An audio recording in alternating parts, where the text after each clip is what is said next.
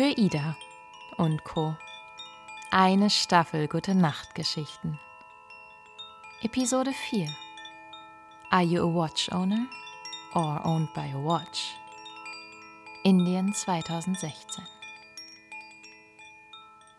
Du hast mir neulich erzählt, wie oft, und zwar ständig, du in der letzten Zeit auf die Uhr guckst.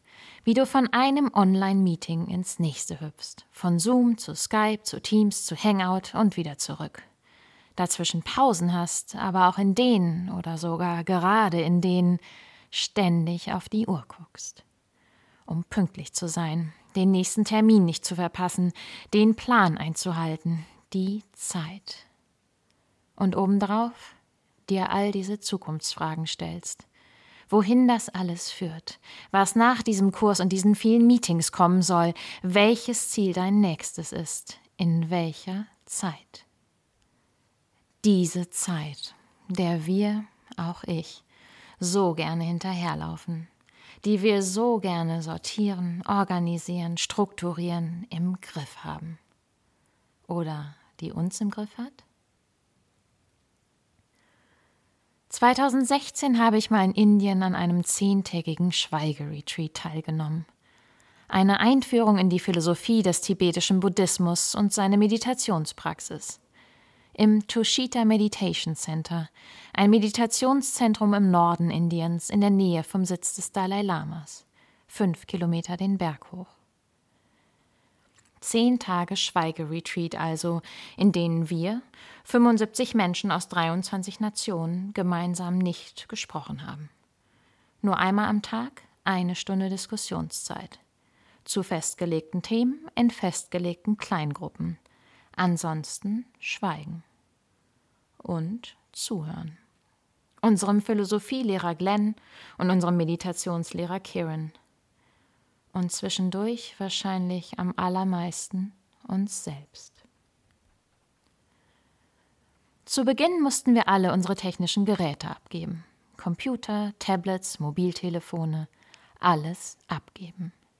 Wobei ich sehr freiwillig und direkt obendrauf mit Genuss auch noch meine Armbanduhr gelegt habe, denn die wollte ich zu diesem Zeitpunkt noch viel lieber loswerden und mit ihr meinen Planungsteufel. Diese Stimme, die seit Wochen und Monaten in mir herumhampelte, alles immer in Frage stellte, überall den Sinn wissen wollte von dem, was ich da gerade tat, und vor allem das nächste große Ziel. Jetzt war ich doch schon fünf Monate in der Welt unterwegs und völlig von meinem ursprünglichen Plan abgekommen. Da konnte ich doch nicht einfach nur in Indien sein, jetzt auch noch in diesem Kurs rumsitzen ohne zu wissen, wohin das alles führte. Es musste doch endlich wieder ein Plan her, der mir ein Ziel gab, mir sagte, was ich als nächstes tue, was ich mit meiner Zeit Sinnvolles anfange. All das hatte ich also abgegeben. Computer, Mobiltelefon, Armbanduhr und meinen Planungsteufel. Und mit ihm all diese Fragen und diesen zäh klebrigen Zustand des Nicht-Aushalten-Könnens, nicht zu wissen, wohin mich mein Weg gerade führte. All das war ich endlich mal losgeworden. Und aus dem bunten Angebot der Karma-Yoga-Jobs, also all dieser kleinen Aufgaben, die jeder von uns für die Gemeinschaft in diesen Tagen übernahm, von Geschirrspülen über Tee für die Lehrer kochen bis hin zu Rasen mit der Schere schneiden, aus diesem bunten Angebot hatte ich mir einen besonders simplen Job ausgesucht. Toiletten putzen. Zehn Tage also. Ohne Computer, ohne Mobiltelefon, ohne Armbanduhr, ohne Planungsteufel, ohne Zeit. Alles abgegeben, losgeworden, vergessen. Ich wollte nichts lieber als das. Excuse me, Helena, can you come back here, please? Gerade hatte ich meine Sachen gepackt und war auf dem Weg zu unserem Mädchendorm, um mich kurz einzurichten und dann doch noch eben schnell die Zeit bis zum offiziellen Start des Schweigens zu nutzen, um all diese interessanten Menschen aus 23 Nationen auf einmal kennenzulernen. Excuse me, Helena, can you come back here, please? Die Stimme der Karma-Yoga-Job-Einteilerin. What is your karma yoga job again? Cleaning the toilets. Hmm, would you mind to do a different one? No. We need someone to do the gong in the morning, to remind everyone when to get up, when to come to the classes, the meditations, have breakfast, lunch. Could you do that instead, please? Nee, ist klar. Ich soll den Gong schlagen. Jeden Morgen um 6 Uhr und für alle Programmpunkte am Vormittag, einschließlich Lunch. Danach übernimmt jemand anderes. Ich, die seit Wochen mit und gegen sich und die Zeit und Ziele und Pläne und ihren Planungsteufel kämpfte. Und das doch alles gerade eben erst abgegeben hatte. Genau das einfach nur loswerden und vergessen wollte. Ich sollte den Gong schlagen und uns alle an unseren Zeitplan erinnern. We will give you an alarm clock, so you are all set, and we will show you your way around campus. Und schwupps war sie zurück, die Uhr an meinem Handgelenk, nach nur wenigen Minuten Freiheit. Und obendrauf hielt ich einen tickenden Wecker in der Hand und plötzlich schoss diese mindestens genauso laut tickende Frage wieder in meinen Kopf, die mir irgendjemand irgendwo vor ein paar Wochen gestellt hatte. Are you a watch owner or owned by a watch? Jetzt war ich also wieder Watch Owner und das gleich doppelt.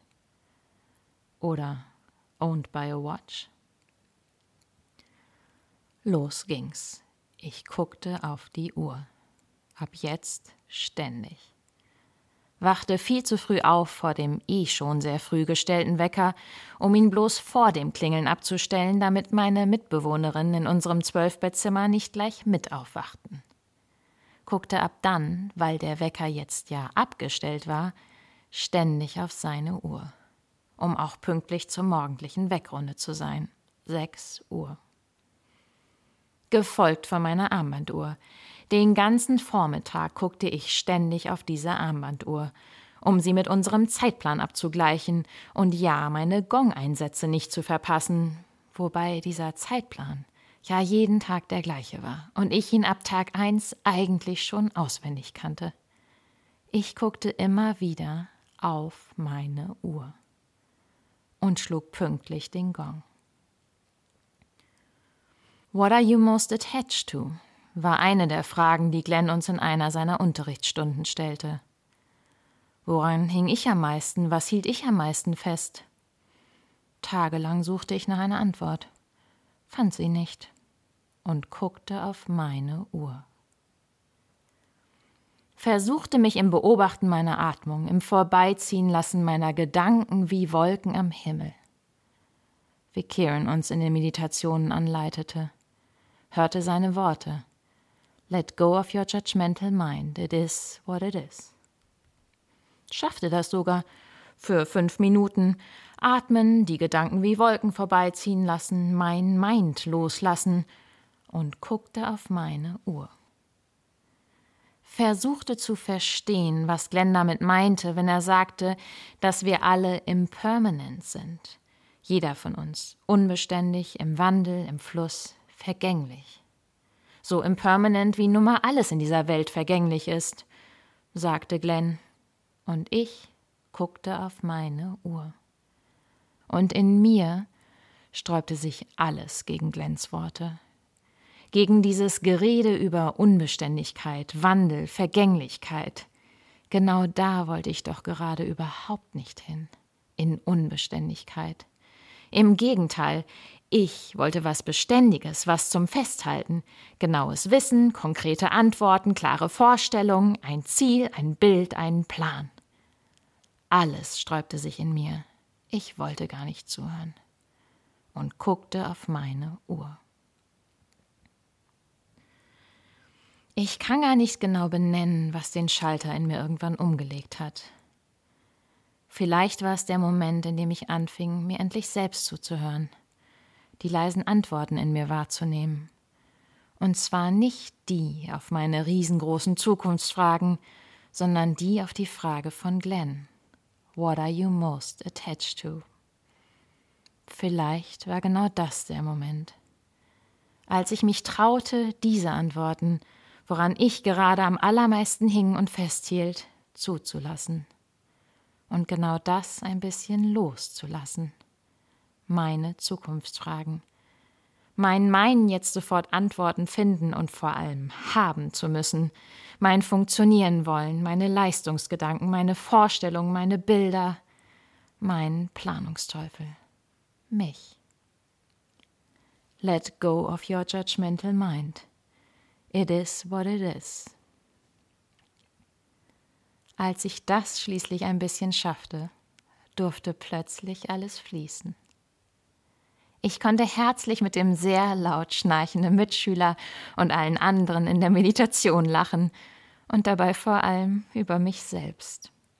Mein Aufwachen lange vor dem Wecker war plötzlich gar kein nerviges ständig auf die Uhr gucken mehr, sondern schenkte mir eine der schönsten Stunden des Tages.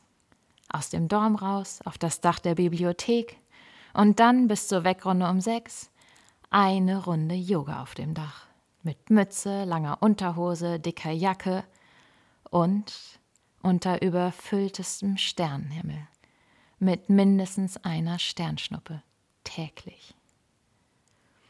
Die freien, schweigsamen Stunden zwischen unseren Programmpunkten fühlten sich plötzlich auch ganz anders an, egal ob schlicht und einfach draußen sitzend oder mit Büchern aus der kleinen buddhistischen Bibliothek, in der ich ganz hinten unten rechts Harry Potter entdeckte. Oder mit Monkey TV, eine Horde Affen, die dauerhaft durch diesen Ort jagte, genussvoll vom Baum aus die Hunde provozierte, bei Unaufmerksamkeit jedes Stückchen Essbares klaute, Aushänge von den Fenstern riss und sowieso alles auseinandernahm, was ihr in die Finger kam. Ausgenommen unserer Schuhe, die für sie eigentlich immer besonders gut erreichbar draußen vor der Tür standen. Und dann diese Origami-Kunstwerke, die täglich in wachsender Zahl auf unseren Tischchen auftauchten. Ich bestaunte ihre Poesie. Schmetterlinge, Herzen, Frösche, Blumen, Pferde. Auch wenn keiner wusste, woher sie kamen und oder welche Bedeutung sie im tibetischen Buddhismus haben. Was auch keiner je herausfand, also letzteres nicht. Irgendwann empuppten sie sich als das geheime Werk unseres Mitschülers Dann, der uns einfach nur mit seiner Origami-Poesie erfreuen wollte. Zuhören, wahrnehmen, zulassen, loslassen, lachen, staunen und die Gedanken wie Wolken am Himmel vorbeiziehen lassen. Ein bisschen schaffte ich das jetzt. An meinem letzten Gongmorgen um 5.55 Uhr wurde ich von einem indischen Mitschüler überrascht. It's been so lovely to be always woken up by your gong. May I join you today? And try as well? flüsterte er, und dann zog er, den Gong schmetternd, mit mir über den Campus. Und als wir am Abend dieses letzten, schweigsamen Tages alle eine tibetische Butterlampe anzündeten und sie dann mit unseren besten Wünschen aufstellten, da stellte ich sie mir als Glühwürmchenquelle vor und sprach in Stille die Worte Möge alles Licht und Magie bekommen. Irgendwie war in diesen Tagen etwas Frieden in mir eingekehrt. Trotz oder vielleicht auch gerade mit dieser Uhr an meinem Handgelenk. Tage später, nach unserem Kurs, bedankten sich immer noch Mitschüler bei mir für den Gong, wenn ich sie zufällig im Dorf traf. Genauso herzlich bedankte ich mich bei ihnen fürs Toilettenputzen, Tellerwaschen, Wegefegen, Gras schneiden. Und freute mich tatsächlich auch ein bisschen über meinen Planungsteufel, der sich offensichtlich mit seiner bzw. meiner Struktur und Zuverlässigkeit für alle etwas nützlich machen konnte. Und meine Armbanduhr? Die ist heute noch an meinem Handgelenk, um mir die Uhrzeit mitzuteilen und mir immer wieder diese Frage zu stellen. Are you a watch owner or owned by a watch? Irgendwann ist jetzt. Ein Danke in Stille für diese Begegnung und fürs Zuhören. Mehr Geschichten zu hören gibt es auf www.für-ida.co.